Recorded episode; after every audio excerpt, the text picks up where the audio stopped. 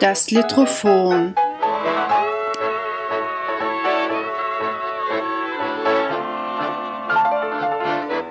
Der Mikropodcast über Literatur in und aus Österreich.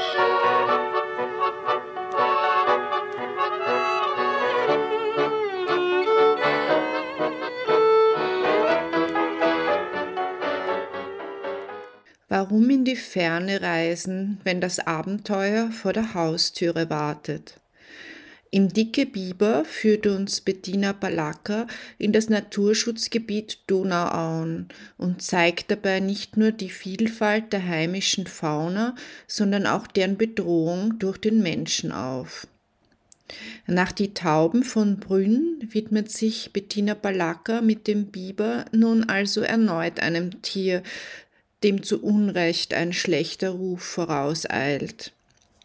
Im Interview spricht die Autorin über ihre eigenen Erfahrungen mit Bibern, ihre Liebe zur Natur und darüber, wie wichtig es ist, den Lebensraum der Tierwelt zu erhalten. In dem Buch äh, Dicke Biber wird ja sehr viel über Biber gesprochen und es gibt auch viele Anzeichen, dass die Biber auf Besuch kommen sozusagen, aber trotzdem sind sie, werden sie als eher menschenscheu äh, dargestellt. Hast du schon einmal einen Biber gesehen in Natur? Ja, also ich habe äh, ganz früh in den 80er Jahren, die, meine ersten Biber habe ich gesehen in Kanada. Ähm, da waren sie in Österreich zwar schon wieder zurück, also sie waren ja ausgerottet seit dem 19. Jahrhundert und wurden dann ähm, wieder eingebürgert. Ähm, aber man hat sie kaum gesehen. Also ich, jahrzehntelang waren sie so versteckt. Und da, somit habe ich meine ersten Biber in Kanada gesehen und war total äh, beeindruckt. Also ich, das sind Tiere, die unglaublich fleißig sind, unglaublich sozial und äh, also als Architekten einfach äh, beeindruckende Dinge tun. Und dann, ja, also ich habe äh, in den letzten Jahren sind sie in, in, in Wien und, und Umgebung und eigentlich in ganz Mitteleuropa wieder so zurückgekehrt, dass man sie überall zumindest ihre Spuren sieht. Sie selber sind sehr versteckt. Ähm, also ich betrachte es bis heute äh, als großes Glück, wenn sie sich mir zeigen. Ähm, sie sind ähm, teilweise äh, so äh, natürlich auch nachtaktiv, was das Ganze erschwert. Äh, man muss in aller Früh oder äh, in der Dämmerung halt ausrücken.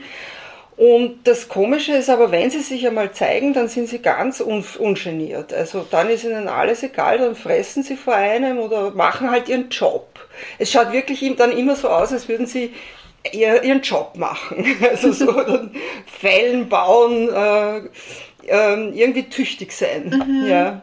Also sie sind nicht so schreckhaft, dass sie dann, äh, wenn sie merken, dass da Menschen sind, dass sie dann sich wieder verstecken. Ähm, ich, ich kenne auch Berichte von anderen oder, oder Filmaufnahmen von anderen, die unglaublich nahe herangekommen sind und wo man eigentlich staunt, dass sie dann sich nicht sofort wieder verschüssen. Ähm, aber bei, es ist natürlich, ich gehe mit Hund und wenn der einen aufstöbert, dann ähm, springen sie natürlich schon ins Wasser und, und äh, riskieren das jetzt nicht eine nähere Begegnung, das mhm. ist klar. Ich habe in den letzten zwei Jahren, äh, kann man sagen, fast täglich äh, mich in Biberrevieren aufgehalten. Mhm. Und ich habe insgesamt vielleicht fünf oder sechs Mal welche gesehen. Also es ist wirklich, mhm. wirklich selten. Und gehört habe ich sie auch öfter. Also man, man hört dann dieses ähm, Nagen, dieses unglaublich laute Nagen zum Teil. Also, äh, aber dann, dann ist meistens dann auch schon so finster, dass man wieder nichts mhm. sieht. Also es ist nicht leicht. Mhm, okay. Und im letzten Buch äh, ging es ja um Tauben, in die Tauben von Brünn. Wie ist äh, nun die Idee dazu entstanden, ein Buch über Biber zu schreiben? Ähm, dass äh, diese Beschäftigung mit der, mit der heimischen äh, ähm, Fauna, die die ist natürlich was, was sich, äh, wo sich dann eins aus dem anderen ergibt. Wenn man mal, wenn man mal anfängt, Tiere zu beobachten, dann kommen natürlich immer andere Tiere dazu. Was die Tauben und die Biber verbindet ähm, in der öffentlichen Wahrnehmung ist, dass sie beide so unbeliebt sind. Also die Tauben sowieso, also die, die stören ja nur, also werden mit allen möglichen ähm, äh, Stacheln und so weiter verschreckt und, und äh, eher verabscheut. Und wenn man aber mal beginnt, die so zu beobachten, äh, wie die da ihr kleines Leben leben inmitten der Menschen, dann ist das sehr faszinierend. Und die Biber, die, die haben ja so immer den, äh, die Vorsilbe Problem, äh, Problembiber also okay. und so weiter. In Wien weniger als, als am Land, aber auch hier. Mhm. Ähm, und es gibt so viele Menschen, die sich auch schrecken, wenn sie diese Spuren sehen, natürlich. Also mir ist das dann mhm. oft passiert, um Gottes Willen, die machen ja die ganze Au kaputt. Mhm. Und da habe ich es dann nach und nach auch wichtig gefunden, ein bisschen aufzuklären, dass die Biber da gar nichts kaputt machen, mhm. sondern dass die dorthin gehören und in, in perfekter Harmonie mit der Au leben. ja, das heißt, das, was auch im Buch gezeigt wird, dass sie eben zum Teil Bäume annagen oder vielleicht äh, Karotten aus dem Garten stehlen, äh, sind das so die Hauptgründe auch warum viele Menschen vom Problem Biber sprechen oder? Ja, äh, man muss sagen, ähm, der Mensch hat natürlich äh, das, das ursprüngliche Habitat des Bibers massiv äh, ähm, erobert. Mhm. Das heißt, es gibt ja auch Bundesländer, wo, also das ist eben in Wien weniger der Fall, weil wo, wo Maisfelder bis an den Bach herangebaut werden. Und natürlich, wenn der Biber dann da rausschaut, denkt er so, nur Dankeschön, dass ihr für mich einen Mais angebaut habt. Dann nehme ich doch gleich etwas davon. Und das ärgert wieder den Bauern, das ist auch mhm. ganz klar. Ähm, ja, also wie gesagt in Wien, ich habe dann auch mit dem, mit dem Forstdirektor äh, gesprochen lange und der hat erklärt, dass das in, in Wien, also Schäden in dem Sinn nicht auftreten, weil eben niemand so nah am Wasser baut in, hier mhm. oder auch bauen darf. Und warum äh, hast du dich dann entschieden, das als Kinderbuch oder für Jugendliche äh, anzulegen? Äh, ja, das war, ähm, das hat sich sozusagen organisch ergeben, weil ähm, ich äh, habe eigentlich schon äh, vor, vor vielen Jahren damit begonnen, mit dieser Idee, als meine eigene Tochter so in dem Alter war wie die Protagonisten dieses Buches. Und ich wollte eben so für Zwölfjährige, Zehn, Zwölfjährige, also in dieser Altersgruppe mal was schreiben, ähm, was nicht ähm, irgendwie traurig ist, weil ich, ich habe dann so viel gefunden, so, so Problembücher in dem Sinn, wo, was weiß ich, der Schulfreund stirbt an Krebs oder der Opa hat dieses und jenes Problem, also wo, was ja auch hilfreich sein kann, aber ich wollte einfach ein unterhaltsames, lustiges Buch schreiben, ähm, aus, aus Kindersicht, soweit einem das gelingt, also der Fokus ist auf den auf den Protagonisten. Die Eltern sind auch, also die Erwachsenen sind massiv mangelhaft, wie sie ja auch in der Wirklichkeit sind. Und äh, doch aber auch äh, ganz unauffällig ein bisschen Wissen vermitteln über etwas, was eigentlich sehr cool ist, nämlich dass wir auch äh, eine wilde Natur haben, mitten mhm. unter uns. Mhm. Und ich habe dann bei vielen, also bei den paar Kinderlesungen, die man machen konnte, ähm, gesehen, dass das die Kinder auch voll interessiert. Mhm. Weil klar, man muss ja dann nicht Fernsehen und, und, und ich meine, der Tiger in Indien ist schön und gut oder im Zoo, der ist eingesperrt. Ja, ja. Aber wir können hier einfach rausgehen und sehen ein Wildtier bei der mhm. Arbeit. Oder auch nicht. Das ist ja das, ich finde es auch irrsinnig lehrreich, dass äh, dass diese Wildtiere halt nicht so abrufbar sind, weil wir sind ja das so gewöhnt, wir gehen in den Zoo und der, der Tiger hat da zu sein, er kann nicht weg. Aber in der Natur ist das halt nicht so. Mhm. Da muss man bitten und betteln. Ja, beziehungsweise man muss oder sich auch ein bisschen anpassen, also halt komplett. halt ruhig verhalten oder mhm. ja, man sagt ja auch, dass dass Kinder heutzutage zu wenig draußen spielen. Also vielleicht animiert das ja auch ein bisschen so zu den Entdecker, Abenteuertum oder so. Das, das wäre toll, ja. Also dass man ähm, das nicht als langweilig betrachtet, äh, wenn man da einfach so in der Nähe von der Schule spazieren geht, ist ja auf den ersten Blick total öd und dabei spielt sich's ab, wenn man genau hinschaut. Mhm. Ne? Ja, und also wie gesagt, die, die, kind, die Erwachsenen sind ein bisschen mangelhaft im Buch, ähm, obwohl es auch sehr unterschiedliche Charaktere sind, würde ich sagen. Also die Eltern sehe ich eher so als ein bisschen so Hipster-Eltern, äh, und äh, die Nachbarn sind wieder ein bisschen ähm, eigentlich schon wieder eine andere Generation. Ähm, ja. Mhm. Ist das wirklich so? Äh, hast, beobachtest du das auch manchmal, dass sich unter Umständen Kinder oder Jugendliche mehr für, für äh, solche Themen interessieren als Erwachsene?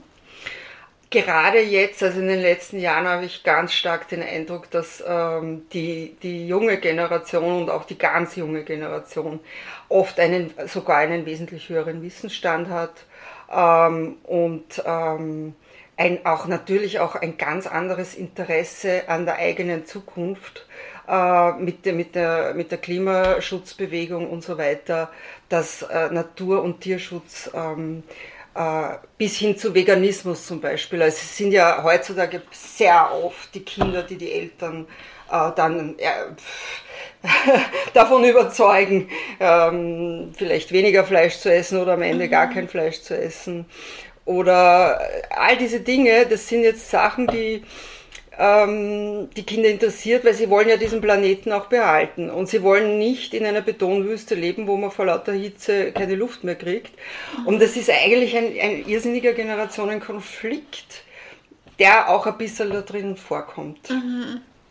Ja, ähm, und wieso äh, sträuben sich die Erwachsenen da so dagegen? Ähm, also natürlich, das eine Argument ist die Zukunft. Die Kinder haben, hätten natürlich noch viel mehr Zukunft und, und denken, äh, die Erwachsenen denken vielleicht mehr an Bequemlichkeit oder Profit, aber also ist es, ist es wirklich tatsächlich so wie im Buch, dass, dass dann irgendwie, keine Ahnung, Jagd auf Biber gemacht wird oder also es gibt ähm, äh, äh, den Tatbestand äh, Wildlife Crime mhm. ähm, relativ neu, also den, in der westlichen Welt oder in der ganzen Welt eigentlich, dass, ähm, dass man das zunehmend als nicht mehr als Kavaliersdelikt sieht, wenn, wenn geschützte Tiere äh, getötet werden oder, oder auch gehandelt mhm. werden.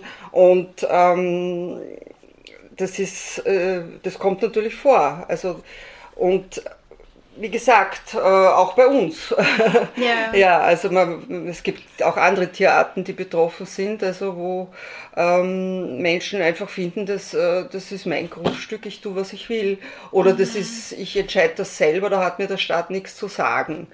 Und ähm, das wurde dann lange Zeit so als, eben so als Kavaliersdelikt mhm. behandelt. Jetzt, na, wenn, dann, wenn dann der x-te Seeadler vergiftet aufgefunden wurde, dann sagt man irgendwann einmal, weil auf der anderen Seite gibt's wahnsinnig viele äh, Wiederansiedlungsprojekte, Biologen, Wissenschaftler, die sich bemühen, ähm, die tun dann, mein Gott, na, irgendwie, irgendwie diese Bartgeier wieder auswildern und dann kommt irgendeiner daher und knallt die ab. Das ist ja auch eine, eine Geldvernichtungssache. Mhm. ja, mhm. aber es ist wahrscheinlich auch ein Problem, weil der Lebensraum einfach so begrenzt ist schon für die Tiere, weil ja. natürlich äh, ähm, bedienen sich die dann an, an ähm, keine Ahnung, äh, Zuchttieren oder an, an Gemüse, Obstanbau äh, oder was sie halt finden, wenn Genau, also wir haben, wir haben ja fast jede, jegliche Wildnis eh schon ähm, uns angeeignet. Sie haben kaum mehr Lebensraum und jetzt, also es gibt ja eben auch diese anpassungsfähigen Tiere wie der Biber, der, das ist teilweise unglaublich, wie der in einem, einem eigentlich zu Tode regulierten äh, Flussbett noch irgendwo ein Fleckerl findet, wo er, sie, wo er existieren kann. Also, mhm. Und ähm, denen gönnt man dann auch nichts mehr. Und mhm. äh, wenn dann irgendwo noch ein Fischotter auftaucht, dann hat man dann kommt die große äh, Befürchtung, der raubt alle Fische, dabei sind die Fische schon längst erledigt durch die Regulierung des, die, durch diese endlosen Bachregulierungen. Ja, und, und Biber so weiter. essen ja auch gar keine Fische. wie man auch in diesem Buch lesen kann, keine Fische. Genau. Ja. ja. ja, und was könnten wir äh, tun, um, um das ein bisschen zu verbessern? Also du hast eh schon angesprochen, äh, so Wiederansiedelungsprojekte, äh, dann natürlich Projekte wie das Buch, aber ähm, was, was was wäre noch wichtig? Lebensraum erhalten. Und das, äh, also wir wissen ja in Österreich, dass äh, wir ein ganz pro großes Problem haben mit Bodenversiegelung. Äh, und das betrifft uns ja auch, äh, auch in Bezug auf die Landwirtschaft, weil es werden jeden Tag die fruchtbarsten Böden äh, versiegelt und zerstört und für, und für immer zerstört. Und man muss einfach aufhören mit, mit Bauen, Bauen, Bauen, Zupflastern. Das mhm. hilft dem Menschen und dem Biber und vor allem auch unseren Kindern. also ich, ich, ich, ich schaue da wirklich jeden Tag drauf, mir tut jeder Baum weh, der wieder äh, gefällt wurde mitten in der Stadt. Und, und man sagt, ja, dann, ich tue da eh so ein zwei Jahre altes äh, Bäumchen wieder anpflanzen als Ersatz, aber das ersetzt ja nicht den hundertjährigen Baum. Wir erleben das nicht mehr und die Politiker erleben das auch nicht mehr. Mhm. Aber die Kinder vielleicht, also 100 Jahre nicht, aber... Mhm unsere Enkel wollen mhm. irgendwie ähm, auch noch was haben von diesem Planeten.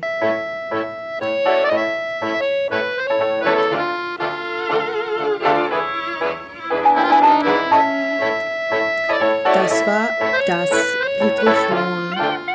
Barbara Seidel im Gespräch mit Bettina Balaka.